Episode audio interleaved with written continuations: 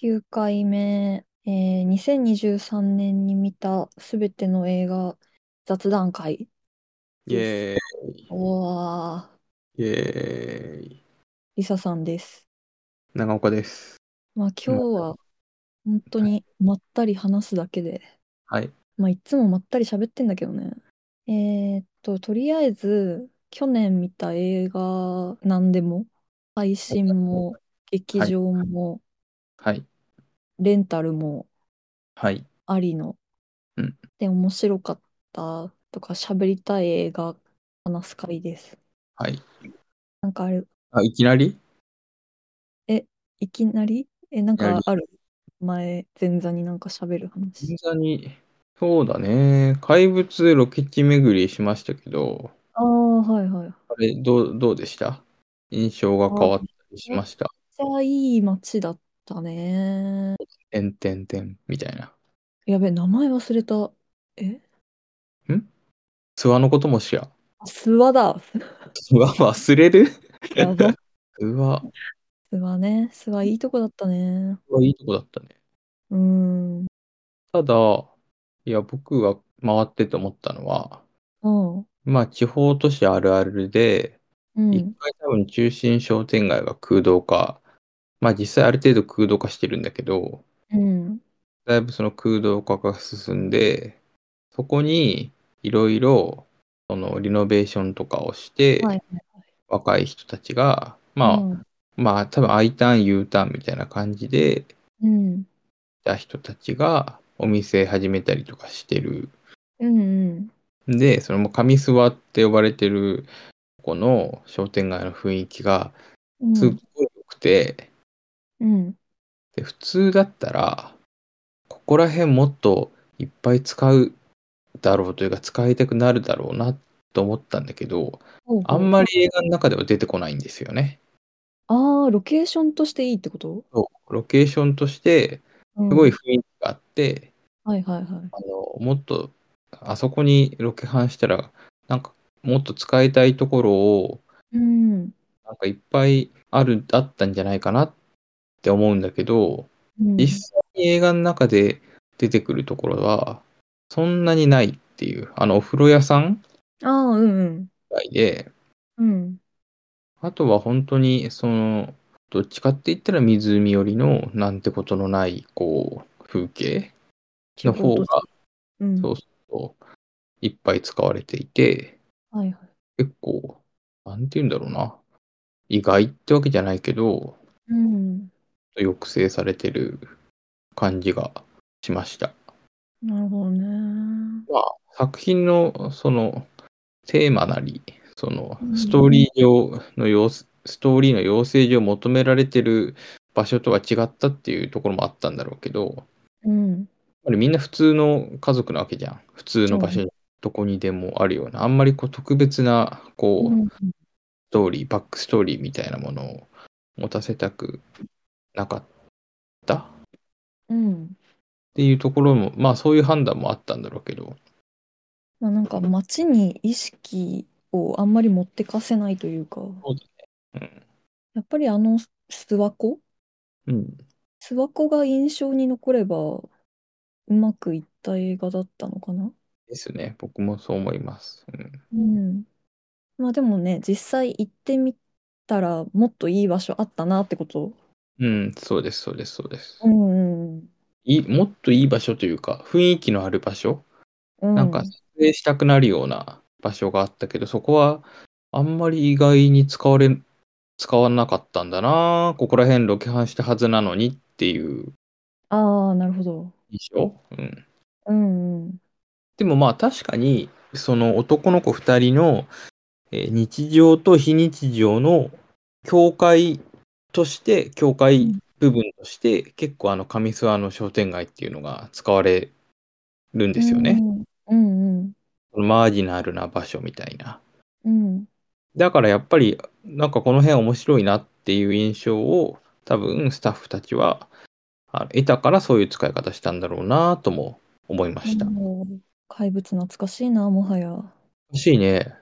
ベストに入れてない。っていう。ない。 あ、でもそれいいことじゃないですか。あれ、5月とか6月だっけか、公開。だよね。うん。うんここから面白い映画がこういっぱい出てきて、あ更新され続けたというあ、確かに。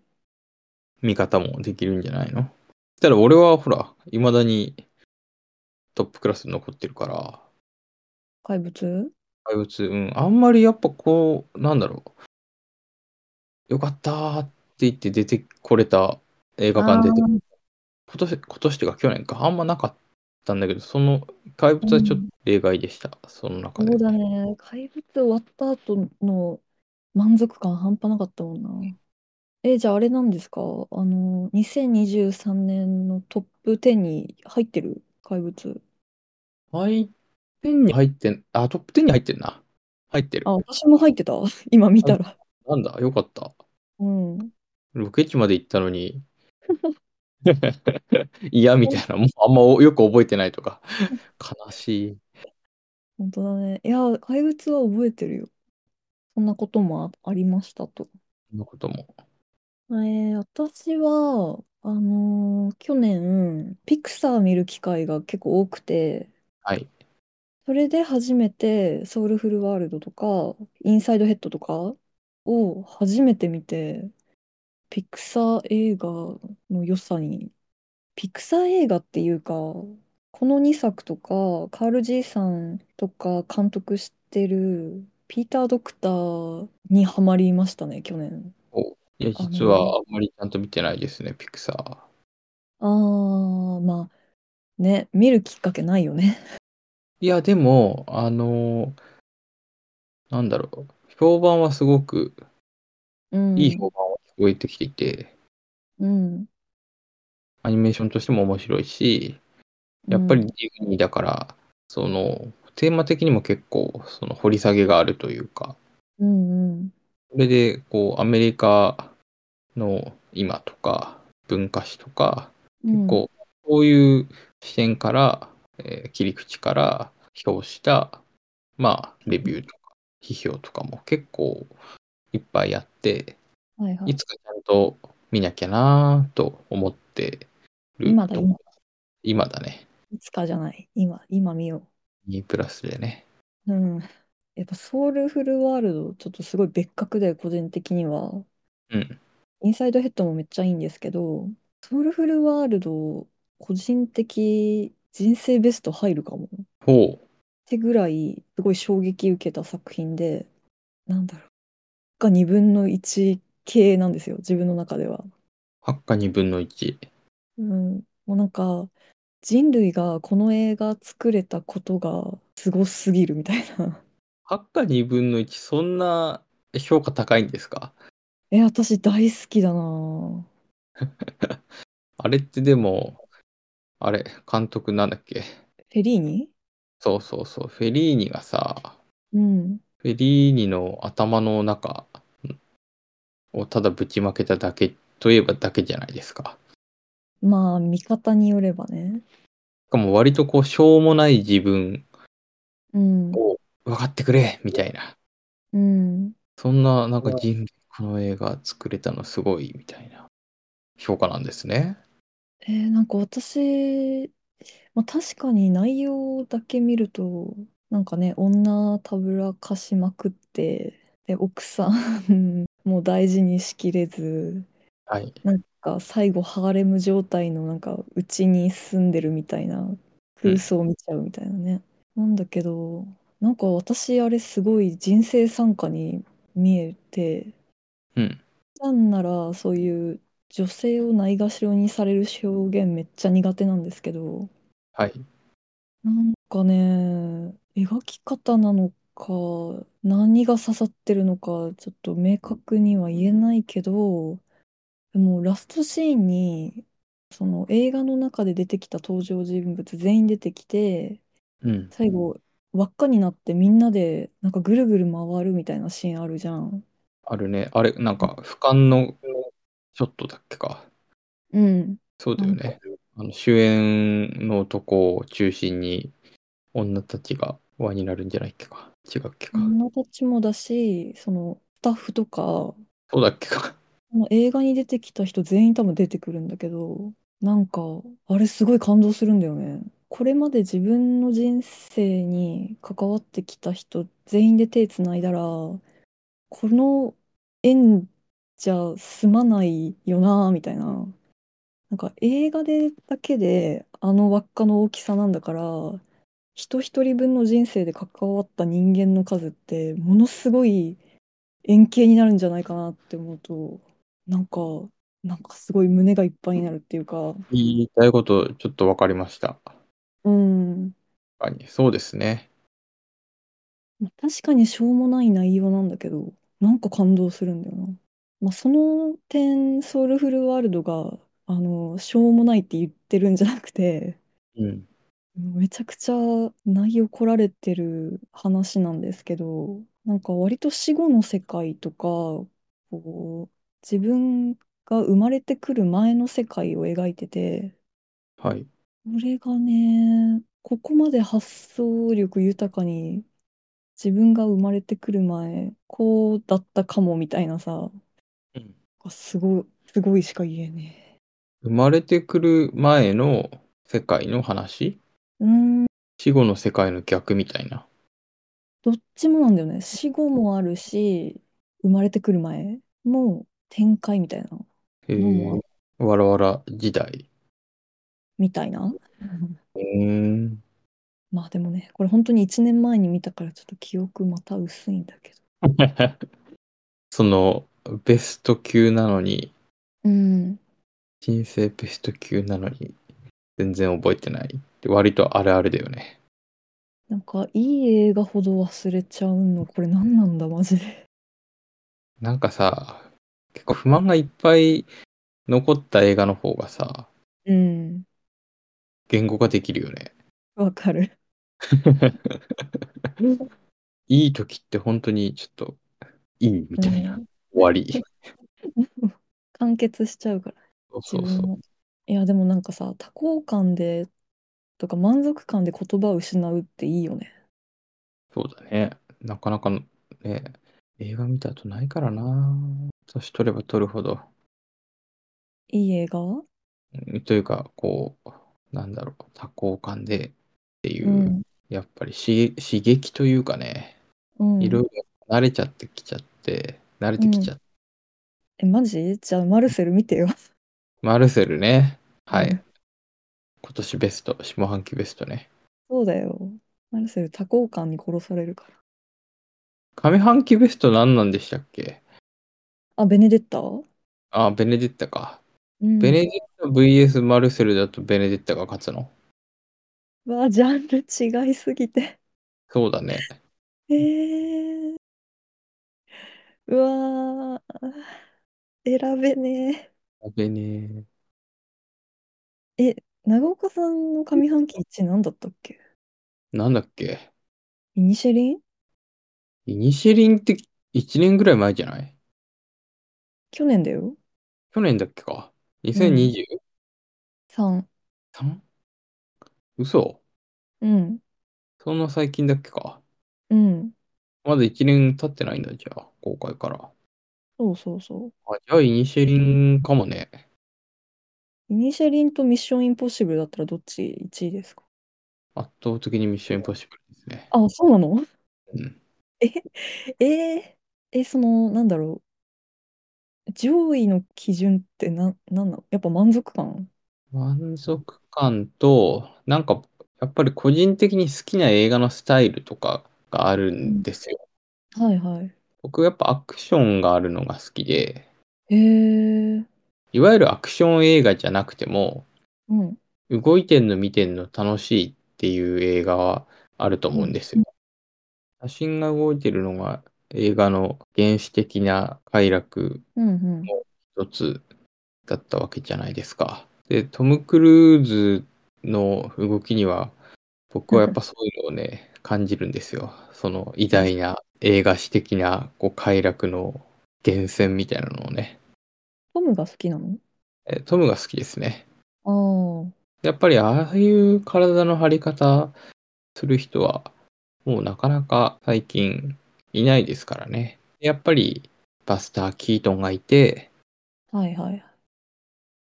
その、やっぱバスター・キートンをね、彷彿とさせるんですよ、トム・クルーズは。へえ。で僕、キートン大好きだから、うん。あの、トム・クルーズもすごい好きなんですよ。うんうん。あとやっぱあのうさんく、なんかこう、拭いきれないうさんくささもあるじゃないですか。ランクサイかな。え、ペラペラ感みたいな。ありませんか、いやわかんわかんないけど。わかんない。あーでもほら、なんかさ、サイエントロジーとかさ、変な宗教にはまったりもしてたじゃん。あ、そうなのいはい。や、私生活全く知りませんよ。ああ、なんかそういうとこも含めて、どっかチープな感じもあって、そこがまたいいんですよね。うん。うーん。ご理人解。間にあるってこと人間味がある。要するにそういうことだ。人え、そう。だからなんか、すごい人間味があるのと、こはう、い超人的なアクションみたいなのが、なんかこう、ああ一人ー。の人間に集約されてるはいはいはい。あ、ちょっと生っぽい方がいいんだ。え生っぽいっていうか、こうリアリティがある方がいいんだ。こううなんかん。抜群にかっこいい、もう完璧なスーパースターみたいなんじゃなくて、そういうなんか人間臭い生っぽい中のバキバキのアクションみたいな。そうですね。同性に対しては、そういう傾向があるかな。へえ、同性に対してね、なるほどね。あー、私、去年ハマった俳優で、リー・バンクリーフだったんですけど、はい。初めて人生で夕日のガンマンシリーズ見て、きっかけは、モリコーネのドキュメンタリー見るために、モリコーネ作曲した作品の中で1本ぐらい見とこうかなぐらいで、うん。選んだのが夕日のガンマンで見たらすごいドハマりしちゃってうん結局3作品全部見たんですよ。はいはいはい。 3作品目は監督違うんだけど12のセルジオ・レオーネの方がめちゃめちゃ好きででさなんか多分「夕日のガンマン」シリーズって全部登場人物が別人あのそうです。イーストウッドとリー・バンクリーフは3作品全部出てくるけど、なんか別人みたいに描かれるよね。そうですね。あれかな。沢明の、ほら、うん。荒野の、荒野の用心棒、あれか。用心棒とはいはい。三十郎みたいああ、うん、みたいな。な。船と役者の名前が出てこ ない。あの、ひょろっとしたああ、うんうん目の俳優、なんて言うんだっけ。ひどいな、ちょっと。 やうん。ばすぎる。内容も、内容も覚えてないし、役者の名前も出てこないし。これがリアルです。やばい。でもまあ、そんな感じですよね。うんうん。うん。でさ、なんか1作目のリー・バンクリーフってなんかめちゃくちゃ紳士的なうん。役柄なんだけど、なんか2作目だと、なんかすごい荒くれてるというか、あの、1作目は紳士だったのに、2作目でめちゃくちゃ女殴ってて、うんなんか逆に興奮するって いうか、なんか、やばーみたいな。なんか超嫌だけど、めっちゃいいかも、みたいそのさ、割と女性が乱暴にされるのとか好きじゃないって話を何回か聞いたことあるんですけど、な。うん。それはその通りなんですかこれはその通りうん。苦手というか好きじゃないんですよね、リサさんうんは。もちろん嫌いうんリーバンクリーフは例外だったのいやー、やっね、 ねって何なね。んか好きな役者だとなんか何でも受け入れてしまうの何なんだろうね。やばいね。やばいね。やばいやばい。で、でさ、そう3作目がその私が苦手とする女性とかをこうひどい扱いされて、でそっからの復讐劇だったはずなんだよ3作目って。だから、なんか脚本としてはすごい嫌なんだけど、3作品目はリー・バンクリーフがはだけたワイシャツだけで銃撃戦に臨むシーンがあって、うん色気すごすぎて、あの、体しか見えなくて、こう字幕追えなくて、でなんか何回か 巻き戻して、な、なんて言ってたんだみたいな、もうから体しか見えねえぞみたいな。個人的には後半だけ必見みたいな。あ、映画の脚本とか内容的には、うん。まあ、よろしくないけど、ピンポイントでそこだけ良かったってことね。見る価値ありみたいな。監督は誰なの誰だっけ ?3 作目って。えーっとね、ジュリオ・ペトローニあ、聞いたことあるようなないような。なんかあんまり作品撮ってない監う督なの。ん。レオーネのね、レオーネにはレオーネで、なんかまた別の三部作があるじゃない。その、ああ、ある夕日のね。願望作と合わせて、あとな、Once Upon a Time West か。う Once ん。は、ん ?Once は、ん ?Once Upon a Time in West っていいのかう。なんうんそっちは見てないんだ。見てない。リー・バンクリーフを追って、そ、その、なんだね、完全に。そうね。レオーネじゃなくて。いや、でも、時間があれば、うん。ね、他のセルジオ・レオネ作品見たいんだけど、そうですね。うんぜそうひ。今、今、手一杯で見てるものが。しかも長いのよね。長い。そう、西部劇って長い。いや、せレオーネの遺作とかね、多分4時間ぐらいあると思う。 4時間なめちゃくちゃ面白いけど。あ。あ、じゃあいいじゃん。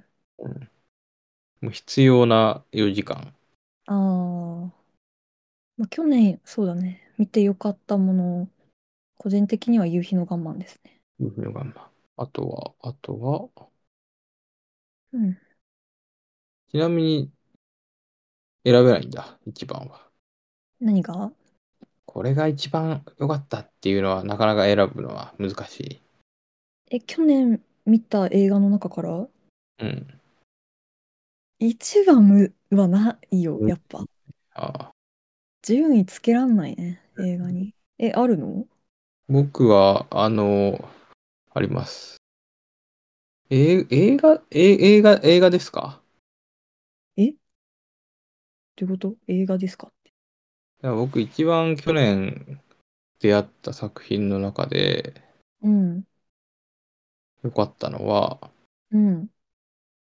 少女歌劇レビュースターライトっていうアニメなんですよ。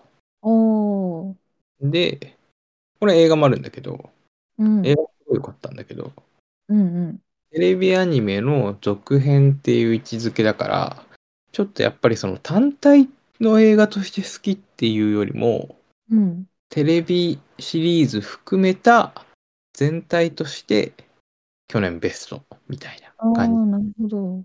うん。よかったコンテンツね。そうです、そうです。はいはい。多分12回ぐらい見ました。え、すごいね。いや、これえ俺、あの、劇場見に行かなかったの、ちょっと痛恨でしたね。ー、え、何年前の作品なんですかえー、2年ぐらい前かな、多分。あー2あ、年ぐらかいなり前最近ね。そう、公開されてたのは知ってたんですよ。うん。で、話題になってたのも知ってたんだけど、うーん。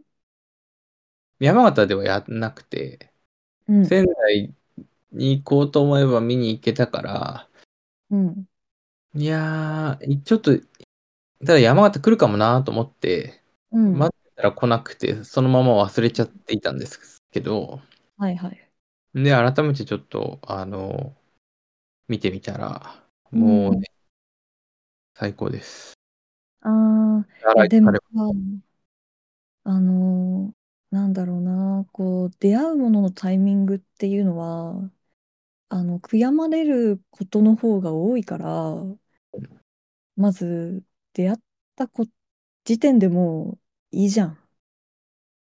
そうね。まあね、確かにね。うん。なんかでも、こう、りゃ、別に、そのマウント取ったりとかっていうのはないけど、うんなんかリアルタイムで体験できあって結構僕はなんか自分の中であるんですよ。ーはいはいはい。エヴァンゲリオンとかなんか羨ましいなと思う し。やべえみたいな。俺もなんかあの、スクリーンで気持ち悪い体験したかったみたいな。うん。はいはい。アスカから言われたいみたいな。だから言われたかったっていうさ。うん。まあでもわかるわかる。私もあと2ヶ月前に早くハマってれば劇場で見れたのにみたいな結構あったな。まあそういうものの一つで。はいはい。結構、なんかね、生原監督の弟子筋の古川さんとか、え、そうなんだ。そうそうそう。育ただまあ、美なんかで、インタビューとか見ると、あんまり、その作風は影響を受けてないっていう話を、うんその監督の人はしているんだけど、うん。でも結構やっぱウテナ感があるというか、え最高じゃん。うん、え、見よう。学園で決闘する話なんですよ。ああ、ウーテナじゃん。ウテナ、ウテナっぽいでしょ、うんうん。あの宝塚の音楽学校みたいな、うん。こう舞台女優の卵がか通う養成学校の名門が舞台なんだけど、はいはい。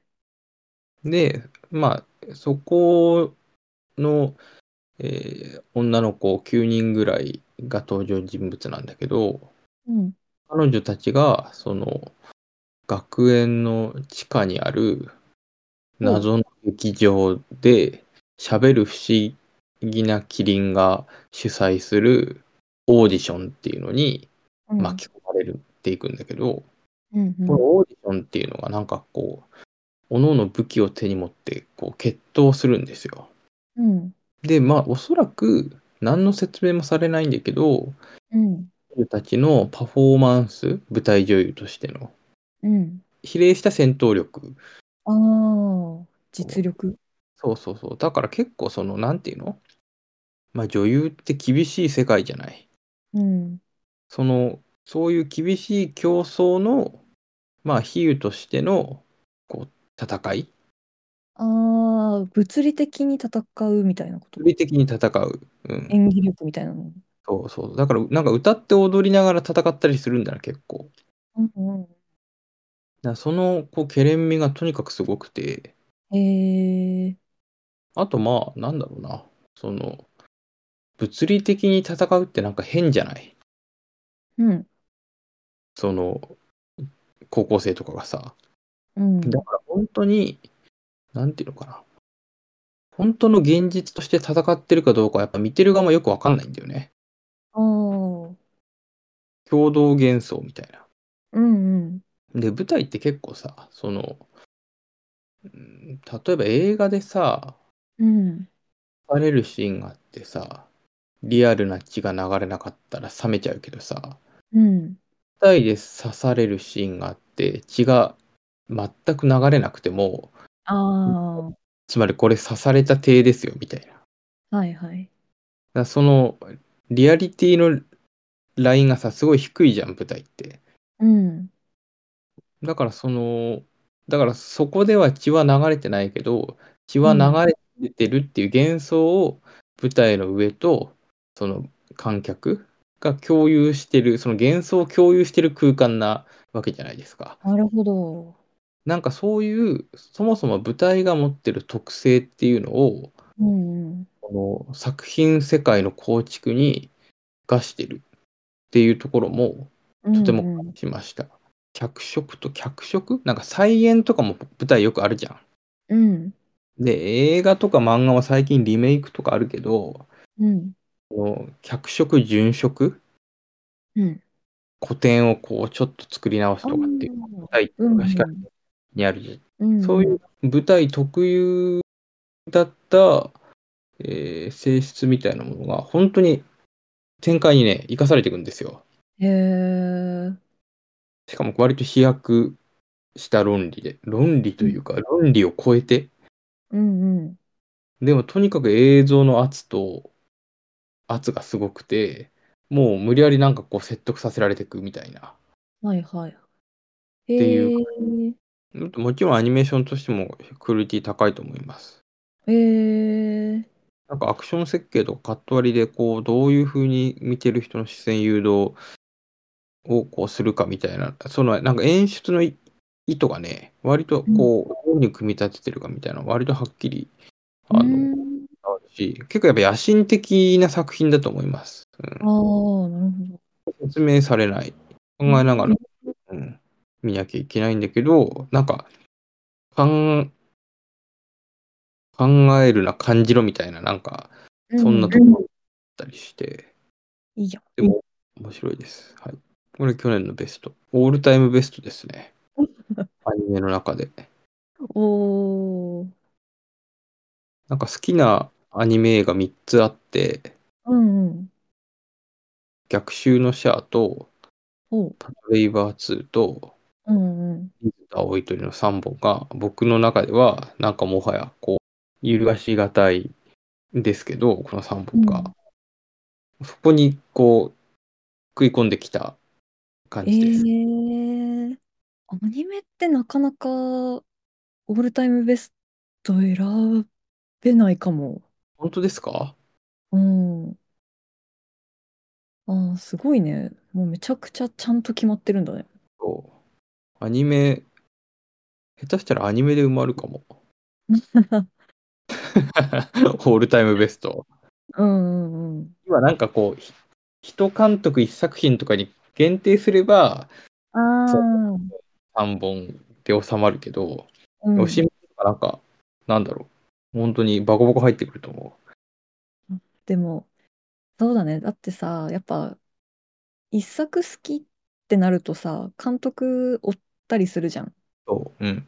そうね、なんか必然とやっぱ自分の癖にはまってくっていうかさ。うんうんうん。うん。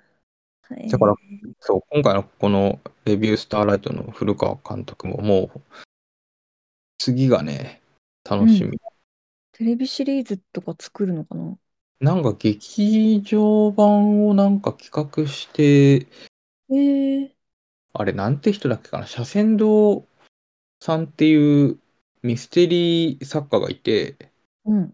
車船堂でいいんだっけかな。結構悪の強い、こう、探偵小説みたいなものをうんうん。書い、探偵 SF?SF とかミステリーとかも書いてるのかな。結構なんかいろいろ書いてるんですけど、うん。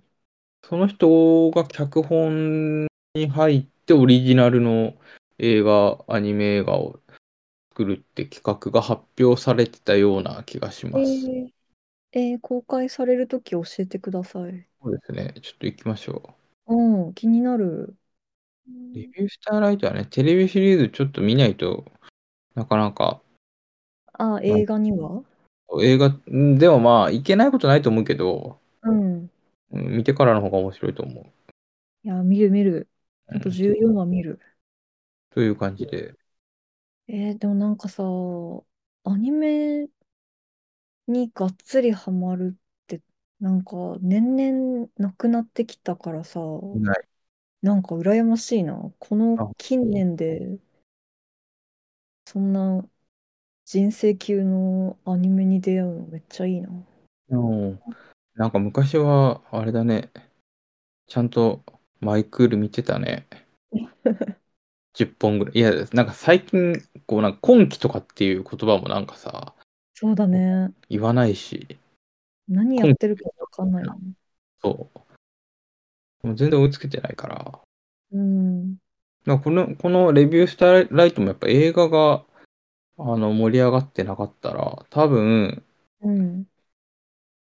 気づかなかったかな。うん。すごい。セリフ覚えるじゃん。セリフ覚えるよ。うん。うんもうだいぶ覚えてるよ。すでに。すでに。うん。なんか工場みたいなのがあんのよ。ああ、うんうん。こう、登場する時の、星えー、かっ屑こいいじゃん。るステージに可憐に咲かせる愛の花生まれ変わった私をまといきらめく舞台になんだっけか飛び込み参上みたいな99期生愛情可憐みんなをスターライトしちゃいますっていうこう工場があってうん。これをもうなんかでこれ全員分あんのよへえ。でなんか全員分のうん。工場シーンを編集した YouTube とかを俺は最近ひたすら見てる。やばい。いいですね。わあ、なんか、いいね。え なんかすごい。じゃあ、ちょっとリサさんもスターライトされてください。なんか、なんかオタクくんって感じでめっちゃいいね。試しに1話見てみるといいよ。あ、いや、見るよ、見るよ。うん、い見る、見るよ。 1話見て、で、多分、なんかやばいアニメだってことだけは伝わると思はいはい。う。うん。えみたいな。何が起こってんのっていう。本当に、でも、あの、ウテナの1話っぽさはね、結構あんだよな。わあ、じゃあ、ハマるわ。うん。ウテナ大好きだから。あの、去年じゃないんだけどさ、最近、千年女優映画館で見てさ、あ、俺も行きたいと思ってた。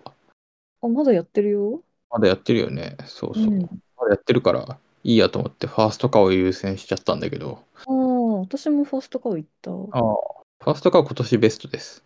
え、マジでてか、2023、2024通してベスト、今のところ。早っ。レビュースターライトを除いて、まだ1月なんだけど。まだ1月早いな、決めるの。決定です。でもまだコナンが控えてるからね。 今年も。毎年ちゃんとコナンに期待するんだね。する今年はやってくれるはず。いや、千年女優さというか、あの、うん私、今聡作品初めて劇場で見れて、ああ。ただそれだけにも感動したし、なんか改めて作品いいなって、いいよね。うん、よくできすぎてて腹が立つ部分俺ある あるねでもね。ああ、なるほど。あの、まあ言いたいことわかる。あんなちっちゃかめっちゃかなさはい。内容さあんな綺麗にまとめらんないじゃん。確かに。いやすごいと思って本当にそれパプリカとか見ても思うけどああ、そうね。あのさ、千年女優、話忘れてたんだけどさ、信じらんない。それはあれ割とよ一度見たら忘れられなくないいや寝ながら見たからさ、ああいい話だよね。いい話なのかどうかわかんないけど。まあいい話、いい話といえばいい話。なんか、あの、ものすごい映画愛感じましたね。ああ。あの、そう1回目、寝ながら見た時には感じなかった。んわかんないけど、今聡なりのなんか映画愛みたいなのをうんものすごい感じて、それにも感動したし、その女優さんが追いかける男の人いるじゃん。はいずっと片思いし続けて追いかけてるさ、男の人の声が山ちゃんなんだよね。ああそうだったねそういえば。うん。で、しかもあの、梶さん系の山ちゃん。あの、一番山寺宏一史上かっこいい男性の声みたいなさ。 うんで、その劇中でも、あの男の人って顔出てこないし、はいあの、いいとこでいなくなるから、なんかその追いかけたいっていうさ、この衝動を、あのいい声で余計駆り立てられるみたいなさ。いやもう、いや、山ちゃんの声ってすごいなって、もうなんかそこにも感動しちゃって、キャスティング良すぎる。なるほど。でも確かにね、その、何者かよくわかんないわけじゃん。あの、うんこの人がさ。でも、生涯かけてこの人の影みたいなものをうん追い続けるっていうところに、その説得力を持たせなきゃいけないわけだけど、でもやっぱそこになんかこう見てて疑問湧かないよね。かない。でもずっと好きっていう、うん気持ちが変わらない。そうだよね。うん。なんかでもああいう存在って多分、大なり小なりみんな抱えてるよね。そうなのえ、そうじゃない現実に出会った人じゃないかもしれないし、うん。さすがに、その、実人生をそのささ、あそこまで捧げうん。ないと思うけど、うんでもなんか、こ憧れの人というか、はいはい。ベターハーフみたいな。うん。そうそれはまあ幻想でしかないのかもしれないけど、そういうものをなんかみんな抱えてきてるんじゃないかなって思う、思いますね。なるほああいど。うん。原節子がなんかベースにいるからっていうのも、僕の中では大きいというか、え、あれって原節子がモデルなのモデルの一人だと思う。ああ、そうなんだ。うん、やっぱり引退して、引退結構早かったし、うん。で、まあ一応生涯独身だったのかなえ、そうなんだ。違うっけか。原節子って多分独身だったと思うのよ。へで、え。割と最後のこう生活が見えてこないというか、だからなんかこう、ちょっとミステリアスな印象というか、いや、ごめんごめん、全然違う,、違うかもしんない。うんうんうん。そうだったと思うんだよ。まあその出演するね、あの劇中であの女優さんが出演する映画は全然原節子とは関係のない映画が、うんああのモチーフになったりしてるけど、うん蜘蛛の巣城とかさ、うん。はいはいあのはい。トラック野郎とかなんかいろいろあったよね。ああ、あれトラック野郎か。トラック野郎でしょ、トラック野郎。うんあとそうだなん。ね。うん。言われてみればそうだ。東京物語みたいなのあったっけか。えーっと、ああれれかな。終盤先週鍵なくすとこかな。あな、なんかあったな、鍵とか。千年女優の前に撮ったやつなんて言うんだっけパーフェクトブルー。パーフェクトブルーは 4K になっあ、そうなの。てるんじゃないっけか。山形ではやんな。うんまあでもアニメで 4K で見たところで ね。いう、その、なんていうのうん。あ、千年女優の前ってパーフェクトブルーなんだ。パーフェクトブルーが第一作じゃないで、そう千だね年女優、東京ゴッドファーザー。東京ゴッドファーザー。あれ東京ゴッドファーザーが先だっけか千年女優より。あと、あとか。あうんで、パプリカか。うんで、映画は4作で終わりかなああ、悲しい。悲しいね。もあと、いろんな映画に、そのスタッフとして、もう参加してるもんさ、としね。う、うん、うん。音のパト活2躍とか。そうそうそう、パト2もレイアウトで参加してるし。うん、僕、アニメはね、あとね、うん、デジモンを、これは再建なんだけど、うん。見に行きました。あ、デジモンデジモン。うん、うん。あの、ハオベッキのリバイバルか、デジモンのリバイバルかどっちかで迷って、ああ、デジモン言ってたね。イオンイオンかなイオンシネマに、なんか、同級生大集合みたいな、ような雰囲気でしたけど、はいはい。なんか今年新作が公開されるのかなへえ。その最近、ほら、お父さんと子供が2世代で見れるみたいなコンテンツうん多いじゃん。うんうん。お親父の世代も狙ってくみたいなみたいなうさ、んうんうん。だからその初代デジモンの僕らが子供の頃に放送されたデジモンのキャラクターが大人になってみたいな話なわけ新作が。うんだからまあそれとの絡みで昔の映画がうん。細田守の全盛期だと思います。うわーやっぱ見り。てうん。なんか、なんだろう。時をかける少女とか、ウォーゲー、あーサマーウォーズか。サマーウォーズとかよりも、うんうん、わかるわかる。うん。全然面白い。まあそうだよね。うん、圧倒的に面白いうん。うー僕らのウォーゲームはサマーウォーズの元ネタなんだけど、完全に。あ、そうなんだ。うん。でさサマーウォーズが2時間かけてやってることを40分ぐらいに収めてるわけ、子供向け映画だから。 でももうそれがね、もうでもそ10、12分なわけよ。もう本当にうんうんすげえなと思う。なんかサマーウォーズもあの家族だけが、うん。この世界の危機に気づいていて、他は誰も気づいてないみたいな設定だったと思うんだけど、うん。デジモンの方はね、子供たちだけが気づいてるんですよ。あーはいはいはい。で、デデジモンだからなんかこうパソコンとかに向かってみんなこうガチャガチャガチャガチャガチャガチャガチャやってるんだけど、うん。大人たちはね、大人ってか大人たちはってか大人か、はね、もうみんな遊んでると思ってるわけ。だかうんうん。らそれがすごい良くて、ああ、なんか確かに、なんだろう。あの、今もう携帯ゲームが多分結構主流になってきてると思うけど、うん。この時代の子供たちって確かに、その、家のリビングのテレビにさ、そのゲームつないで、なんかお母さんになんかブツブツ言われながら、その画面の中の世界を救ってたよな、みたいな。はいはいはい。この厚さみたいなのもあって、すごい良かったです。はい。デジモンでもなんか前日談の方もあって、前日だね。そうそうそう、あのデジモンってテレビシリーズがあったんだけど、ああ、うんうん。シリーズにはほとんど細田守って関わってないんですよ。も格話演出ぐらいで。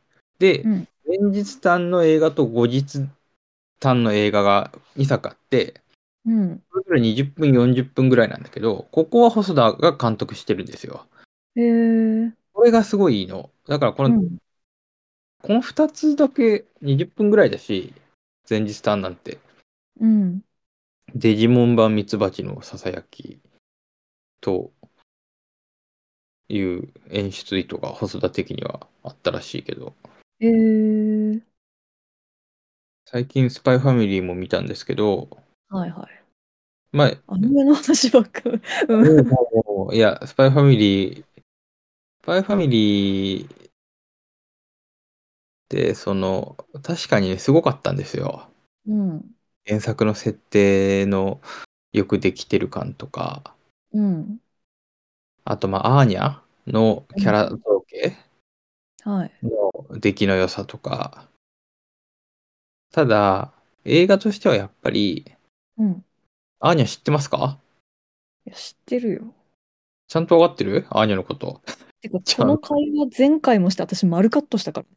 あ、本当にうん。あの、あれ、その時言ったかはどうかわかんないけど、あの、うんやっぱりこう、顔芸とセリフの面白さなんですよね。アーニャの魅力って。はいはいはい。やっぱ漫画原作だからなんだけど、なその動きの面白さっていうのが、まあ、ほとんどなくて。うん。で、やっぱデジモンとか見ると、やっぱ動きが面白いんですよ。うんうん。で、セリフじゃないんですよね。うんうん。つまり子供とデジモンっていう全くその異質な存在のファーストコンタクトを描くってなった時に、うん。やっぱり例えばなんかこう、子供が笛吹いてそれに反応するとか、シャボン玉吹いてそれに反応するとか、そういうこう、非言語的なコミュニケーションで関係性が深まっていくっていうのを描いてるんですよ。で、なんか俺映画に求めてるのはこっちなんですよ。はいはい。アーニャすごいいいなと思ったけど、はい、そんな話です。けどえけどけど、やっぱり、その、デジモンを見ると、なんだろう、ちょっと、こう、いまいちだなっていうか、こう、残念だなって思う。今年なあ、今年何見るんだろうな、映画。でも、なんか結構配信でも、あれですね、1月のスタートダッシュが成功してる感じがしますね。そうだね。うん4月とりあえず、あのーケリー・ライカートとはいヨはルい。ゴス・ランティモスは全部見た。あ、本当にうん、え、ライブゴーズを見れたライフは、あの、ツタヤレンタルしかないから見れてない。ああ、やっぱそうだよね。それね。あれがいいんだけど。ああ、タイヤレンタルしかねえんだもんな。女王陛下のお気に入り見れたことが1月の財産ですね。ああ、よかった。めっちゃいいわ。ああ、僕、あの、オールドジョイだけは見直しました。ああ、うんうん。内容忘れてたから。いや、めちゃくちゃいい。いいよね。こんなにいい映画だったっけって思っちゃった。えリサさんが言ってること、ぶあの、すべてパーフェクトに理解した。あ、わかっためっちゃ、いや、いや なんか山形感確かにあるね。あるでし ょあの、なんか、まあまあまあ、結構、あれ、まあね、ロードサイドの割とベーシックな風景なんだろうけど、なんか地方点在するとかガソリンスタンドとか、あとなんかさ、森とかさ、山のなんか道の感じとかさ、そうそカニみたいな。う。地方都市、うまいよね。うまい。表現が。うもうなんん。か地方の絶望も、人の温かさも、すべて詰まってるっていうか。そうね。あの店がもうないとかね。嘘だうみんたいなさ、なん か。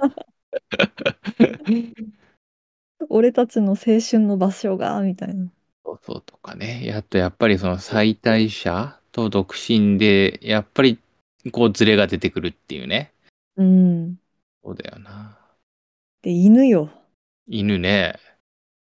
てかさ、俺、あの、あの後調べて分かったんだけど、ウェンディルーシーってケリー・ライカートだったんだね。うん、うん、うん。いや、俺あの映画、あれって多分ね、結構なんか、なんなんかで DVD スルーかなんかで、うん。結構早めに、その日本で見れ、見れてたのよ。えー、あの時はまだケリー・ライカートって俺認識してなくて、はいっていうかはなんか日本でケリー・ライカートがその、なんていうんだ、面白い監督だ、みたいな感じの認知が進む前に、い。うん。なんか、あれと、もう一作だけポロッとなんか DVD かなんかで見れるようになってたんだよ、ケリー・ライカートって。で、その時見たやつだから、あー、なるほど。ニュー映画として見たから、全く、ライカート作品として認識せずに見てて、えー、で、あれじゃん、同じ犬なんじゃん。そうなんだよ。そう、オールドジョイのね、ワンちゃんが、うウェンディルーシーで主人公になるんだはよ。いちなみに、その、さっき言ったライフ・ゴーズ・オンは、うん。が、一番最後に、ルーシーに捧ぐっていうのが、あ、ごめん、これ言言わなきゃよかったな。言っちゃっうわー、マジいいで。たのが出てきます。なんてこった。そうなんだ。そうか。でも同じ、そう、そうだから、お同じ犬だな。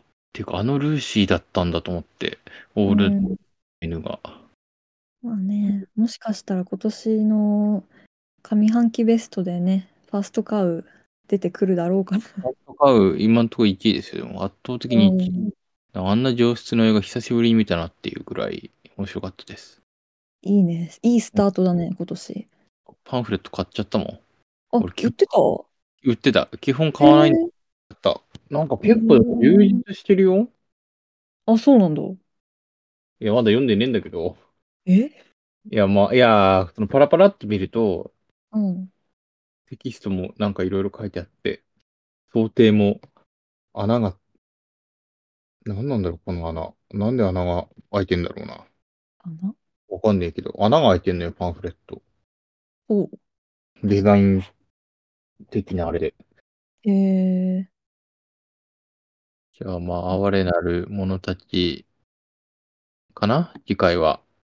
そうだね。一応、予定としては。予定です。うん。千年女優でもいいけどね。うわ、千年女優やりたい。千年女優。やりたいけど、めっちゃ良かったしか、また感想言えなくなりそうわだ。かる。うん。そういうのあるよな、やっぱな。だかだって良すぎるんだもん。ら俺もファーストカーなんかめっちゃ良かったぐらいしか出てこない気がするもん。うん。まあ、こんな、ゆるゆる、ゆるゆる回で。そうですね。いいのかなうん、これでようやく2023年系 終わ、終われるね。思われる。やっと年、年越したぞ。これでついに。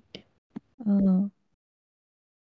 よし、じゃあ、次回は新作かなですかうん。哀れなる者たちか、マエストロ。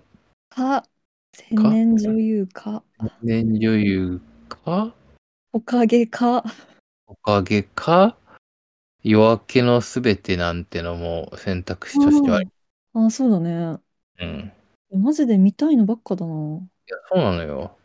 あの、アリアスター最新作とかって興味あるんですかああ、なんだっけ、ポーが見てるだっけ、ボーが見てるみたいな。そうそうそう。あ、そうだね。そんなのもあるよね。あと、ゴールデンカムイ見なきゃ。あ、そうじゃん。そう。ああと、枯葉もあんじゃん。あ、枯葉じゃん。うわー豊作ですね、新作が。まあ、あと、あれだよね、パトレーバー2も。パトレイバー2ね。そういえば。そこら辺はパトレイバー2じゃなくてもいいんだけどさ。さっき言った、そのリズタ青い鳥でもいいし、うんスターライトとかでもいいし、なんかあらすじ調べて一番見れそうなえ、ものえ、でいいんだけ全ど。部、多分見るよ。あ本当にうん。から、そういう、あのー、刀剣乱舞、私、やらせてもらったんで、う次、あ長本当岡さんの好きなコンテンツで、などなど、こんな感じで、はい。